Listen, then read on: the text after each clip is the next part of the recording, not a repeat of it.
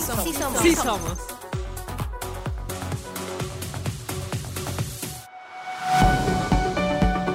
Históricamente las mujeres hemos sido, desde la mirada patriarcal, objetas de deseo y no sujetas de deseo, aunque siempre hemos sido realmente sujetas de deseo, siempre hemos deseado. Hoy vamos a hablar aquí en Sí Somos sobre el placer femenino.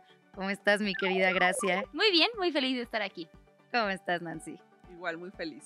Objetas de deseo y no sujetas de deseo. ¿Qué nos puedes decir, Nancy? Híjole, lo conversábamos aquí hace rato. Me parece que hay que conceptualizarlo desde que cuando no eres una sujeta de deseo, hay desigualdad. Claro. Dos datos súper importantes. No vamos a entrar aquí a hablar de nuestra vida íntima, pero estarán de acuerdo que el placer en el más amplio sentido es importante para sentirse feliz, para que la vida misma tenga un sentido. Bueno, según datos del Instituto Mexicano de Sexología, solamente el 43% de las mujeres mexicanas han experimentado un orgasmo. 43%. Y el 54%, escuchen esto, nunca se ha masturbado ni se ha acariciado hasta alcanzar un orgasmo. Si ustedes no saben conocer su cuerpo y cómo sienten placer, pues imagínense de ahí para arriba cómo podemos disfrutar la vida. Entonces, en ese sentido, es un tema súper importante porque a pesar de ser 2023, tenemos estas cifras. Mm. Y también porque eh, hay un Día Internacional del Orgasmo Femenino, 8 de agosto. que es el 8 de agosto, en efecto, y me parece que abrir la mesa para esto es súper importante, porque dices algo clarísimo. Ser objetas de deseo implica que gran parte de la parafernalia que hacemos las mujeres es para gustarle al otro, a la otra. Así. Pero ¿cuántas veces nos enfocamos en decir, ¿y a mí qué me gusta? ¿A mí qué me prende? ¿Qué me hace disfrutar?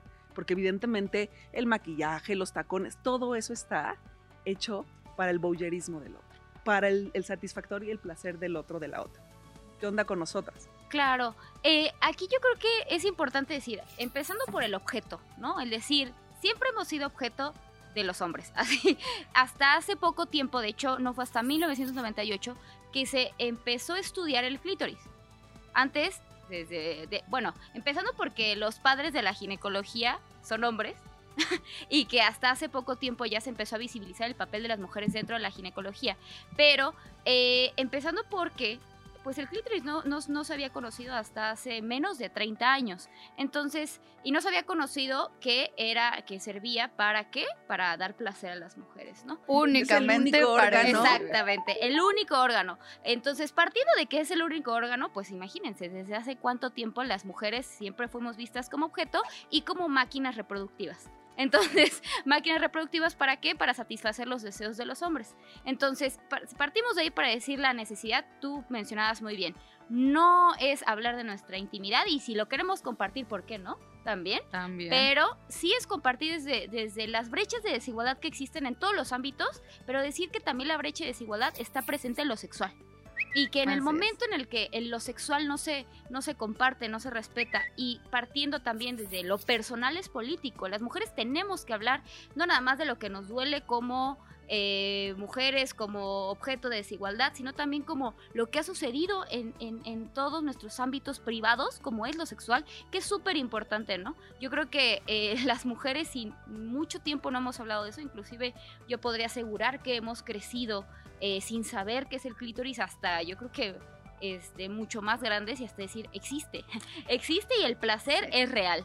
Y es que, eh, perdón, pero siempre como que se nos ha dicho que el placer es malo, ¿no? Lo que respecta al placer sexual.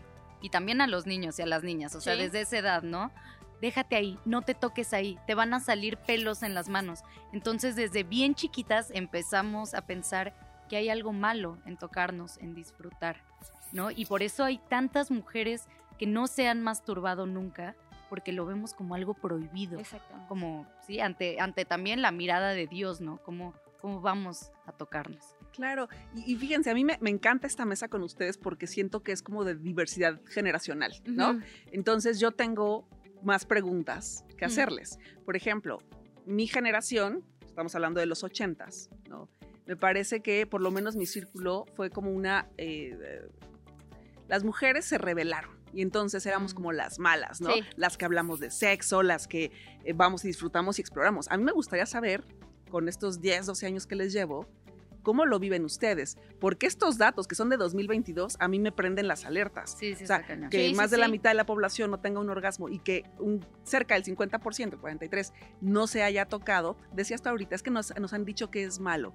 Yo creo que tiene que ver también con el, el- el estereotipo y el prejuicio todavía que permea en el subconsciente de que tu cuerpo está dado para la otra, para el otro. Exactamente. Es Sí, el decir, de las mujeres para la reproducción. Claro, porque esto de que no te toques, o sea, es esperando que el otro, la otra, pensando en, en relaciones heterosexuales, que el otro venga y encuentre tus botones del placer y que sea la única persona que te los active, pero tú puedes activarlos también. Entonces, más allá de, de que si te salen pelos en la mano o no, me parece que es un prejuicio de voy a hablarlo con mi pareja, soy muy libre y tenemos comunicación. Sí, sí, sí, sí. Pero ¿qué onda contigo y con tu cuerpo? Tú en la soledad de tu Y casita. yo nada más quiero decir, añadir eso último, que no nada más es como que tu pareja, hombre, encuentre esos puntos, sino que la normalidad es que el hombre no se enfoque en tus puntos, sino en sus puntos. Es decir, que nosotras ¡Wow! Eh, ¡Qué eh, fuerte! Eso yo creo que es, es como lo primordial de todo, ¿no? O sea, deja tú, nosotras, ok, no lo hacemos. Esperamos que el otro lo haga, en el caso de las relaciones heterosexuales. Pero también el otro normalmente se enfoca más eh, él en, en terminar a que tú termines. Sí. Entonces yo creo que también de ahí proviene esa brecha de desigualdad orgásmica, le diría yo. Claro, y además porque se nos ha enseñado a las mujeres a ser complacientes. Exacto. O sea, ¿cómo vamos a pedir algo en el sexo, no? O sea, eh, sí, eh, tendemos a priorizar el deseo de nuestra pareja por encima del nuestro. Y además, ¿cuál es nuestra principal fuente de educación sexual? La pornografía, Claro. ¿no? Y de los Uh, varones más. tema. Entonces, las cosas que ven los hombres en el porno, pues distorsionan completamente lo que nos puede llegar a gustar a las mujeres, además de que hay que decirlo, los gustos, los deseos de las mujeres son tan distintos, Exacto. ¿no? Entonces, por eso decimos, una, hombres, sepan que el clítoris existe y que es de nuestra, o nuestra principal fuente de placer, ¿no? O sea, encuéntrenlo. Y dos, no todos los deseos eh, de las mujeres son iguales. Y Sí. generalmente no son los que el porno les enseña que son, ¿no? bueno, ¿qué, le- qué les dirían en este caso? Porque, insisto, no sé, tal vez en, en mi particular eh, caso, el hecho de ser una rebelde y una feminista, ¿no? Implicó como, va, me conozco y no sé qué. Pero, eh, de- de- a ver, creo que un buen filtro para tener comunicación con tu, con tu pareja es eh, justo esto que acabas de decir. No, no, lo que dice el porno es una, es una mentira, pero también me parece que tiene que ver con la apertura para, primero, insisto, experimentarte a Ah, ti Mm. con tu cuerpo. Porque si no haces eso, ¿cómo le vas a decir al otro Claro. que, se, que, que encuentre tus, tus botones de placer? Y ahora, si no nos es suficiente, quienes han tenido un orgasmo saben la plenitud que llega con ese, ese momento o esos momentos, porque somos multiorgásmicas, eh, también tiene que ver con salud mental, salud física. Es decir, Exactamente. no crean que es una cosa secundaria, no es como de, ay, bueno, no, no, no. O meramente sexual, ¿no? Así. No, eh, tiene que ver con salud, salud mental, salud psicológica, salud emocional y salud física. Entonces, no sé, creo que también es importante entenderlo como política pública. Ah, Exactamente. mira. Sí, sí, sí, yo diría, eh, hace rato que estaba investigando sobre por qué el 8 de agosto es el Día Internacional del Orgasmo Femenino, pues proviene justo de una historia de, que sucedió en Brasil, en donde un concejal eh, ve las cifras, los datos duros, como los que diste en México, donde, las, donde existe una brecha enorme en donde las mujeres no eh, presentan orgasmos en relaciones heterosexuales, ¿no? Y él dijo, esto es un problema de salud pública, porque hay que verlo así, no hay que verlo lo que decía hace rato, lo personal es político, lo personal eh, no es privado nada más, lo, es, es algo público, es algo que las instituciones, no es que las instituciones, a ver, se encarguen de que tengamos orgasmos, pero las Ah. instituciones y el Estado se tiene que encargar de darnos una educación sexual Eso. integral en donde podamos tener la plenitud y no la culpabilidad de conocer nuestros cuerpos. Y de ahí proviene todo. Yo sé que quiere decir algo. Adelante, adelante, adelante. No, lo que iba a decir es que es completamente eh, fundamental que los niños, las niñas, les niñes comiencen desde bien pequeñites, ¿no? Eh, adentrarse en la educación sexual, ya sea por parte de la familia, pero también por parte de, de- la escuela, a poder nombrar que, que se siente rico y que no está mal sentir rico cuando ellos tocan su propio cuerpo, ¿no? A poder nombrar eh, cuáles son las partes de su cuerpo, no a decirle este nombres extraños, sino a decir, esta es la vulva. O sea, yo aprendía que la vulva era la vulva hasta hace 5 o 6 años, antes le decía vagina. Y todo esto tiene que ver también con el placer sexual, porque al nombrarlo podemos distinguir más, ¿no? ¿Dónde podemos encontrar el placer? Y pues sí, o sea, que no se reprima desde que somos bien chiquitas y, y que se nos diga que tocarnos está mal, porque después vamos a sentir esa culpa. Claro, y tiene que ver, eh, en esta parte de estereotipos, tiene que ver también, todavía pesa hasta hoy, que te digan que eres pues una mujer de dudosa calidad Ah, sí. moral, ¿no? O sea, que eres También, golfa, sí. que eres una cualquiera. O sea, parece que no, pero sí. Vaya, me, me llama la atención ustedes que son mucho más eh, tuiteras y sobre todo tiktokeras que yo.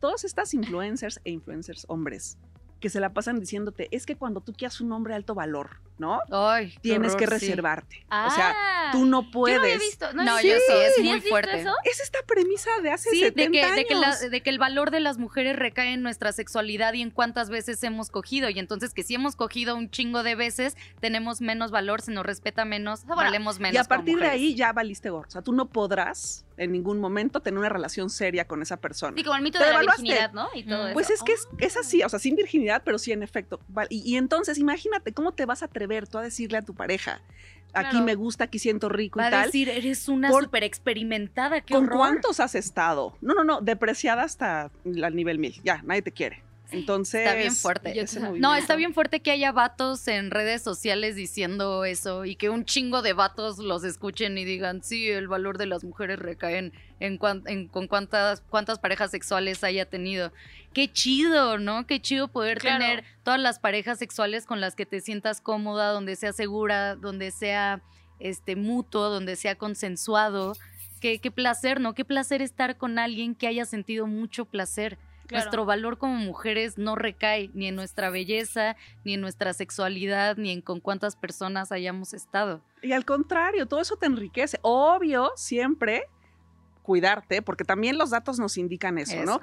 Que si hay como... Es, es curioso porque hay mucha información, hay un poco más de apertura, pero entrarle al fondo de las cosas implica que no puedes hablarlo por estos estereotipos, pero que también esa parte de libertad ha implicado el incremento en las infecciones de transmisión sexual. Exacto. porque- exacto. A ver, hace unos años, cuando yo era joven, había un tema, no sé si ahora exista, pero un tema de conciliación. Que cuando tú estás con tu pareja, conciliar si somos monógamos, si nos queremos tanto. ¿por qué usamos el preservativo? Ah, claro. ¿no? Entonces era una discusión. Es que seguro tú te estás acostando con alguien más. No sé si ahora sigamos todavía en ese debate, ¿no? De tener que conciliar si usamos o no preservativo. Pero eso es básico, porque no tienes la garantía de la fidelidad absoluta, ¿no? Aunque te la prometas. Y también que el tener mayor número de parejas sexuales te dará un chance de poder experimentarte y conocerte.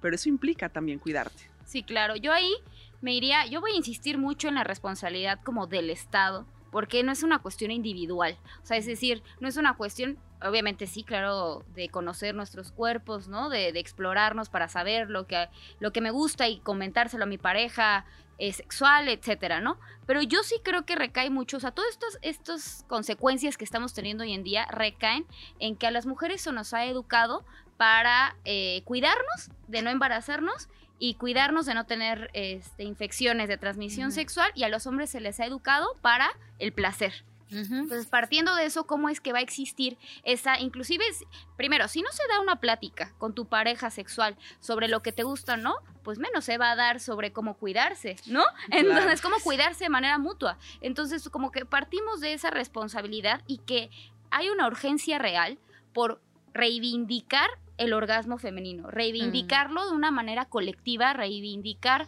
no, eh, nuestros sentires, nuestros derechos sexuales y reproductivos como una responsabilidad mutua, una responsabilidad colectiva, pero que viene desde el Estado. Porque tú lo dices muy bien, últimamente ves videos, eh, y a mí me encanta, a mí es de hecho una experiencia hace unos años, me hablaron de... No sé si puedo decir marcas, pero lo voy a decir por si quieren, de plátano melón, para promocionar unos juguetes sexuales. Y yo al principio dije, ¿cómo? Ay, o sea, para mí obviamente increíbles los juguetes, ¿no? Pero me refiero a que Sí. cómo expresar eso ante la gente porque es un mito y también cómo expresarlo sin que piensen que así como que empecé a generar esas telarañas en mi cabeza y de repente dije, no está mal decirle a las mujeres que pueden comprar juguetes sexuales y que no está mal y que al contrario, esa libertad la tenemos que tener con, por ejemplo, Julia, que es una líder de opinión entre las mujeres y que las mujeres se quiten esas telarañas y reivindicar nuestros orgasmos femeninos y verlo realmente como un problema de salud pública, porque las brechas de desigualdad existen en todos los espacios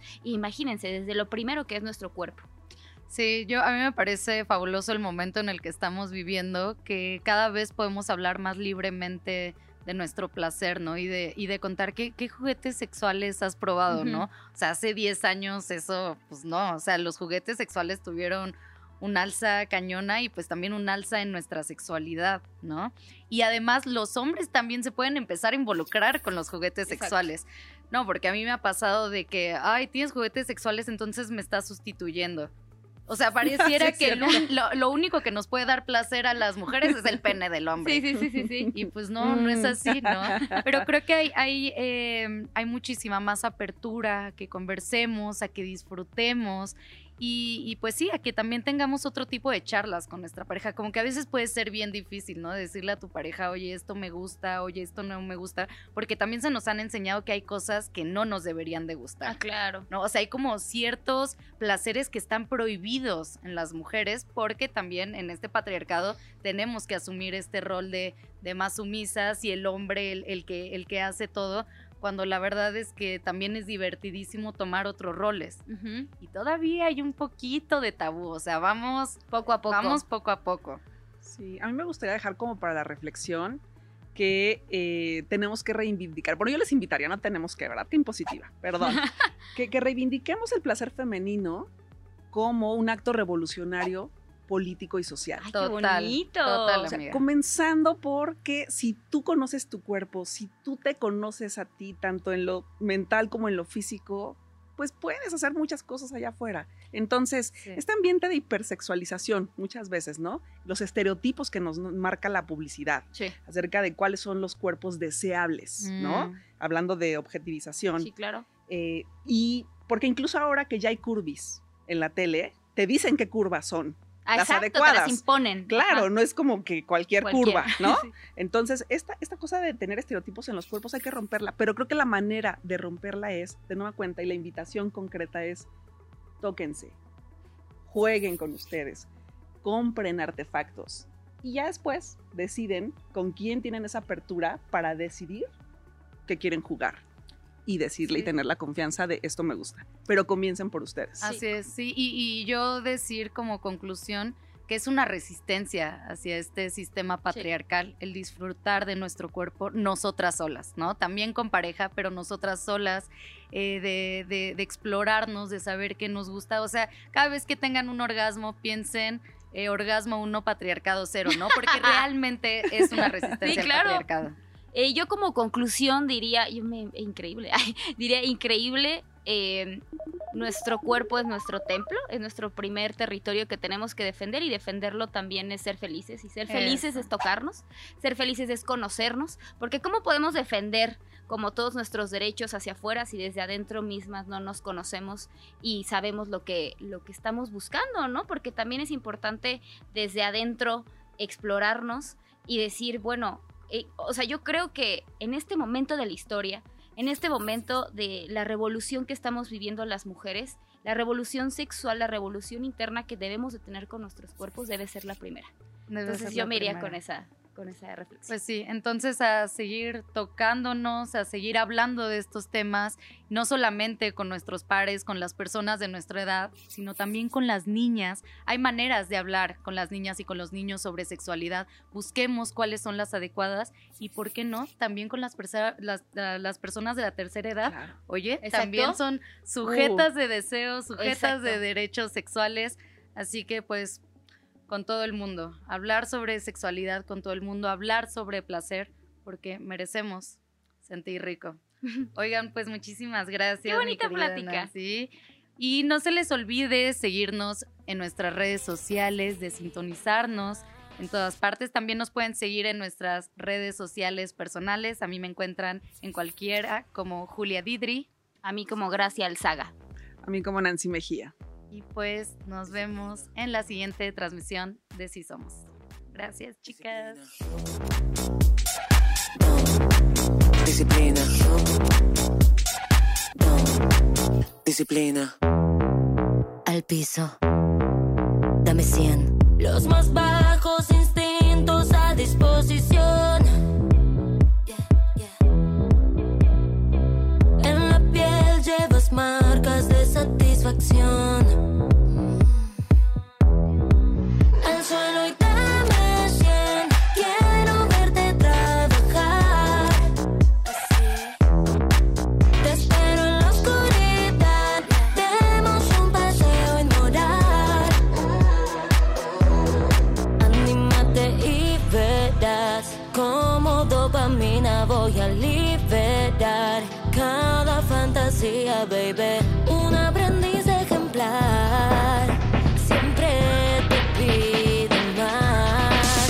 disciplina.